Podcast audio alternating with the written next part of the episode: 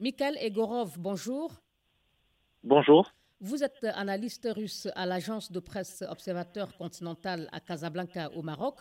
Bientôt deux semaines que l'armée russe a envahi l'Ukraine. Certains experts affirment que les forces russes n'avancent pas aussi vite que prévu. Est-ce bien le cas? Euh, je ne pense pas, parce que finalement, euh, si effectivement certains auraient pu croire que l'objectif de la Russie, c'était de prendre contrôle des grandes villes euh, en, un, en, un, espace de temps très rapide, on, voit bien aujourd'hui, quand on observe le, théâtre des opérations, la carte des opérations, c'est que finalement l'objectif, c'est de prendre contrôle de plusieurs axes stratégiques. Et lorsqu'il s'agit de prendre des localités ou des villes en évitant au maximum les pertes humaines, cela se fait. Mais dans d'autres cas, effectivement, l'armée russe privilégie euh, l'encerclement et euh, la poursuite des négociations en ouvrant notamment des couloirs humanitaires.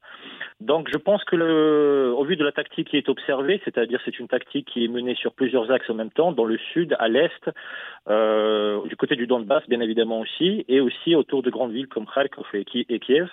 Donc je pense que l'opération suit son cours. Je ne pense pas qu'elle a été forcément retardée.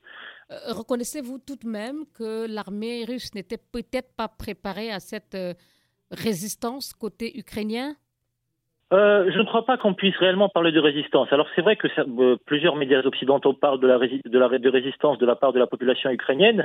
Moi, je pense que la population ukrainienne est avant tout utilisée comme otage dans le cadre de, cette opération militaire, parce qu'on voit par exemple que dans la ville de Mariupol, euh, au sud, près de la mer d'Azov, ou bien dans la ville de Kharkov, la deuxième plus grande ville du pays, on voit bien parfaitement que même depuis que les, couloirs humanitaires ont été ouverts, beaucoup de civils ne peuvent pas quitter les villes en question. Pourquoi? Parce qu'ils sont, ils sont empêchés, d'après plusieurs sources militaires et aussi des témoignages de, des, des gens qui vivent dans ces villes, ils sont empêchés de quitter ces villes par euh, l'armée ukrainienne ou plus particulièrement par les bataillons d'obédience néo-nazie comme le bataillon Azov, le sulfureux bataillon Azov, qui menace les civils qui quittent ces zones de représailles, de torture et même d'exécution tout simplement. Euh, quel est le nombre exact de militaires russes tués dans les combats en Ukraine? Écoutez, l'armée ukrainienne avait annoncé des chiffres assez extraordinaires. Elle avait parlé à un moment de 6 000 morts, de 7 000 morts. Je pense que ce ne sont pas des chiffres réalistes. Du côté de la Russie, le ministère russe de la Défense avait dernièrement déclaré que, euh, près de 500 euh, militaires russes ont été tués.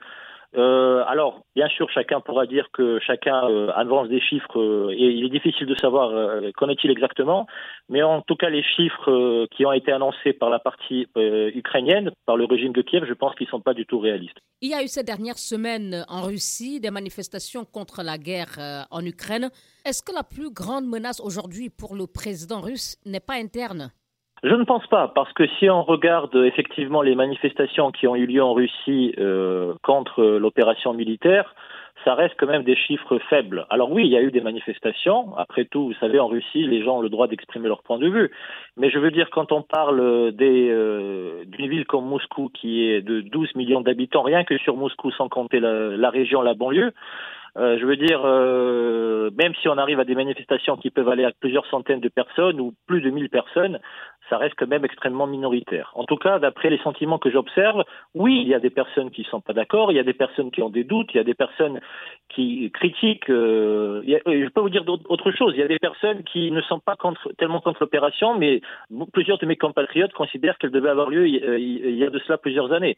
Pour juste depuis 2014, la guerre dans le Donbass se poursuivait. Ça fait huit ans que les gens du Donbass se faisaient bombarder, si ce n'est pas quotidiennement, mais en tout cas très régulièrement. Les accords du Minsk n'étaient pas respectés. Quelle analyse faites-vous de l'interdiction par l'Union européenne des médias publics russes euh, RT et Sputnik bah écoutez, pour moi c'était extrêmement surprenant, mais c'est très révélateur. Euh, enfin, moi, pour moi, ce qui est assez choquant, c'est que finalement deux médias face à plusieurs dizaines, voire plusieurs centaines de médias, ont été considérés comme un danger. C'est quand même assez incroyable. Euh, on comprend parfaitement qu'aujourd'hui, il y a une guerre d'information qui est menée. Et je vois bien qu'aujourd'hui, dans la partie occidentale, on ne veut pas entendre les, la voix de, de l'autre partie, de la partie russe ou Vous de ceux qui soutiennent de la censure alors? Je pense que c'est bien sûr de la censure, parce que c'est quand même assez inimaginable que des médias puissent poser un tel danger, entre guillemets, alors qu'en face, les moyens sont incomparablement plus élevés. Je pense que c'est quand même malsain d'interdire euh, une voie alternative. Donc la meilleure chose, c'était de donner la possibilité à tout le monde de s'exprimer. Le fait de fermer, je pense que ça montre, pour moi, ça montre, c'est aussi un signe de faiblesse de la partie occidentale qui a peur du débat. Toujours au registre des sanctions, on a entendu le ministre français de l'économie dire que le but était de couler l'économie russe. Pourra-t-elle se remettre de ces sanctions tous azimuts? Je pense que l'économie russe va se remettre, d'autant plus qu'on le voit parfaitement aujourd'hui, les effets des sanctions qui ont été adaptées, les, pays occidentaux les ressentent de plein fouet également. Euh, et on ne sait pas d'ailleurs qui les ressent plus. La Russie était bien préparée euh, économiquement parlant, euh, très peu de dettes extérieures, des réserves, euh, des réserves financières très importantes en termes d'or et en termes de monnaie alternative. Il y a un processus de dédollarisation qui a commencé il y a de cela plusieurs années. La Chine, qui est la première puissance économique mondiale en termes de PIB à parité du pouvoir d'achat, euh, est en train de développer beaucoup de nouveaux projets avec la Russie. D'ailleurs, la déclaration d'hier du ministre chinois des Affaires étrangères était très révélatrice. Les Occidentaux nécessaient de mettre la pression sur la Chine pour qu'elle aussi euh, se désengage de son, de son amitié, de son alliance avec la Russie. On voit bien que c'est pas le cas. Les déclarations de Wang étaient très euh, claires en disant que l'amitié entre les deux pays est solide comme un roc, je le cite, et que les opportunités maintenant de développer les, les projets conjoints sont tout simplement immenses.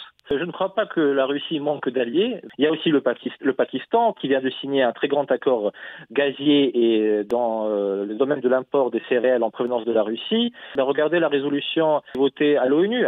Michael Egorov, merci beaucoup. Merci beaucoup à vous analyste euh, à l'agence de presse Observateur euh, Continental à Casablanca.